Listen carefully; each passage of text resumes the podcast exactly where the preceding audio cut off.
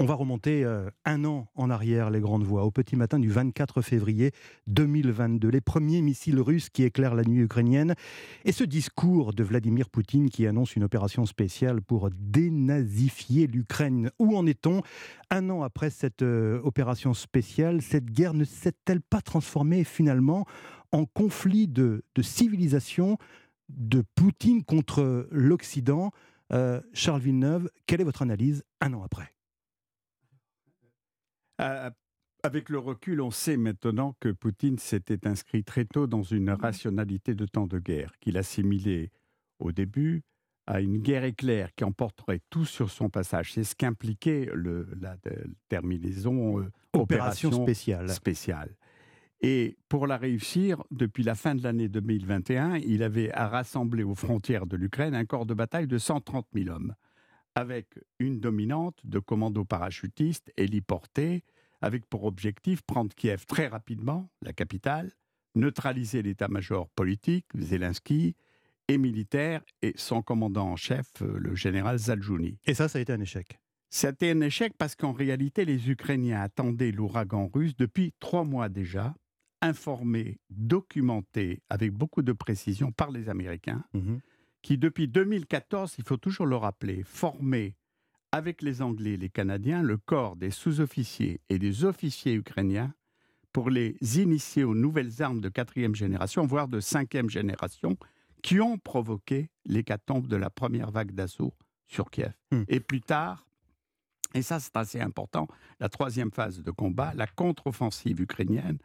euh, qui, début septembre 2022, a en presque cinq jours euh, récupérer quasiment l'équivalent de ce que Moscou a mis cinq mois à conquérir. Hmm. Et le premier bilan qu'on peut tirer déjà à ce stade de la guerre, c'est qu'elle s'est déroulée en rien comme l'espérait et l'avait prévu l'état-major de Poutine. Donc, euh, Catherine Ney, Vladimir Poutine s'est trompé? Ben, c'est-à-dire qu'à 6 heures du matin, le 24 février, euh, dans sa déclaration surprise, sauf pour les Ukrainiens, d'après ce que dit Charles, il dit J'ai pris la décision d'une opération militaire de dénazification de mmh l'Ukraine et la réponse conduira à des conséquences que vous n'aurez jamais connues. C'est-à-dire qu'il avertissait déjà ceux qui pourraient soutenir les Ukrainiens qu'il pourrait y avoir des rétorsions nucléaires. Mmh. Mais moi, je crois que ce jour-là, il s'est passé un point de bascule colossal. Parce que ce jour-là, on changeait de monde. C'est la Russie voulait imposer par la force l'invasion d'un pays libre reconnu par la communauté internationale. C'était un monde de rapports de force et on a basculé. C'était l'invasion contre la liberté. Voilà. Gérard Carrérou, euh, ça s'est transformé en, guerre de civilisation finalement euh, au, fil des mois, cette, cette opération spéciale, dans l'esprit de Vladimir euh, Poutine en tout cas. En tout cas, dans l'esprit de Poutine peut-être, mais ce que je voudrais souligner, c'est qu'en un an, effectivement, la guerre a changé de nature. On est parti d'une guerre, je dirais malheureusement classique, d'agression. Un pays essaye, par la force, d'en conquérir un autre. La Russie, d'un côté, mmh. essaye de conquérir. Quelles que soient les justifications, c'est mmh. toujours le même ah schéma. J'essaye de conquérir le pays d'à côté. Mmh. Ça, c'était le point de départ. Un an après, est-ce que c'est toujours ça? Évidemment, non on est passé à une guerre que je qualifierais de multiple, de peut-être de semi-mondiale, dans la mesure où on a maintenant plus de 40 pays qui sont véritablement impliqués. J'ai pas dit belligérants, j'ai mmh, pas dit j'ai dit simplement mmh. concernés, mais plus que concernés. Quand on envoie des armes, des armes lourdes, on est concerné. Donc, mais le risque, et donc je reviens à votre question, est-ce qu'on va franchir l'étape d'aller jusqu'à quelque chose de complètement différent, mmh. c'est-à-dire jusqu'à la guerre de civilisation, avec d'un côté le grand empire russe de M. Poutine et de l'autre côté une sorte d'empire américain avec ses alliés, mmh. je ne le souhaite pas et je dirais comme l'ancien ministre des Affaires étrangères français Hubert Védrine, si nous faisons de cette guerre une guerre de civilisation, elle ne s'arrêtera pas. Jamais. Euh, Michel Cotta. Je crois que euh, Gérard a raison. Il n'empêche que c'est le langage de Poutine aussi qui a changé. Euh, le langage de Poutine, au début, euh, le 24 février, c'est euh, euh sont des nazis, on, a qu'à les, chasser, c'est mmh. facile. Et puis progressivement, on s'est aperçu quand même à la montée de, ce, ce, déluge d'injures sur l'Occident et on est tous des dégénérés et c'est le pays sans religion voir le, poids de la religion en mmh. Russie.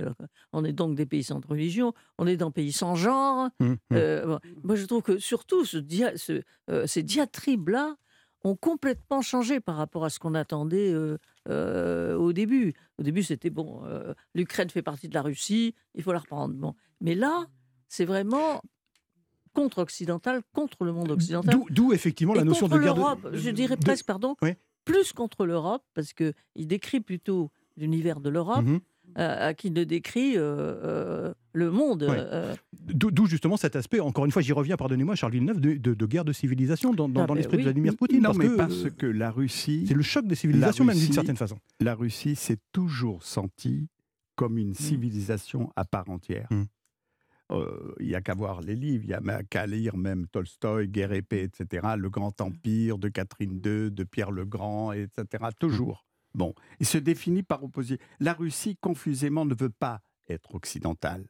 La Russie considère l'Ukraine comme une terre historiquement russe et ne peut pas accepter sa bascule vers l'Europe et donc vers l'ennemi. Et c'est à partir de là que euh, je pense que Poutine, tant qu'il sera là, avec son état-major, parce que je ne pense pas qu'il soit seul, mmh il n'est pas isolé, Poutine, et eh bien Poutine ne lâchera jamais rien. Gérard Carrero la guerre. écoutez, je préférerais qu'on en parle après la pub parce que je vois que vous avez, une pub à faire.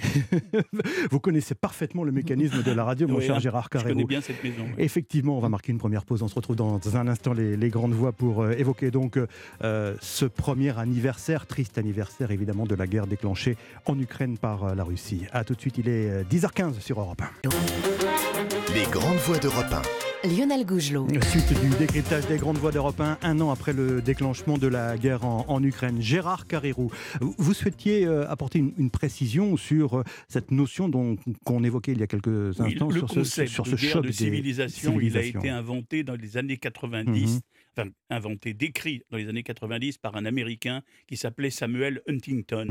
Il ne s'agissait pas de la Russie ni de l'Empire russe à ce moment-là. Il s'agissait de la montée de l'islam. Après, c'était, dans la grande période du terrorisme international, mhm. de l'islamisme, la montée de l'islamisme radical avec la montée d'une civilisation autour de l'islam mhm. contre la civilisation occidentale, américaine, etc. Aujourd'hui, si je dis qu'il faut tout faire pour éviter, c'est qu'on sent bien ce que souhaite Poutine, vous l'avez esquissé tout à l'heure, il, souhaite reprendre, vous savez, dans les, dans les, dans les livres sur l'histoire de la Russie, c'est toujours la mère Russie, hein, Rodina, la mère Russie.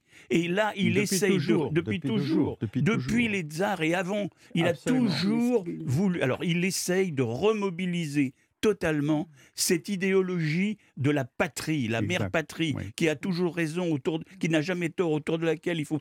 Et si on le laisse, effectivement, je veux dire, si on essaye de. Il, souligne l'Occident décadent. Hum il nous traite de décadent avec les homosexuels, la pédophilie en Occident.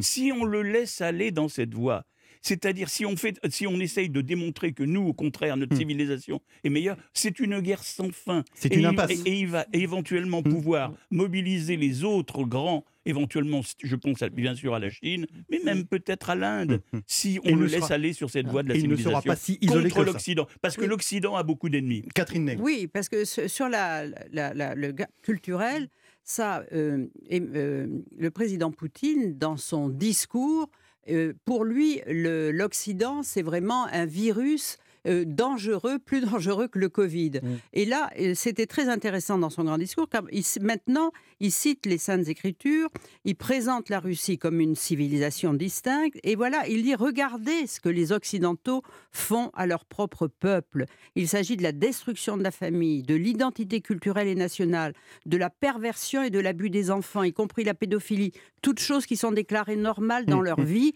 ils obligent des prêtres à bénir les mariages entre personnes de, même sexe. Bon, eh bien, ce discours-là, cette, euh, cette ligne pour ou contre la culture LGBT, c'est quelque chose qui divise le monde hmm. et qui est compris en Afrique, qui est compris dans plein de pays. Et il y a beaucoup de pays qui adhèrent à ce credo anti-LGBT. Alors, au-delà des pays à l'international qui adhèrent, est-ce que ça, ça, peut fonctionner également en Russie, auprès de l'opinion russe, Michel Cotta? Écoutez, après tout, on passe son temps à se dire oui, mais il y a quelques intellectuels qui se révoltent, etc. Ouais. C'est pas vrai.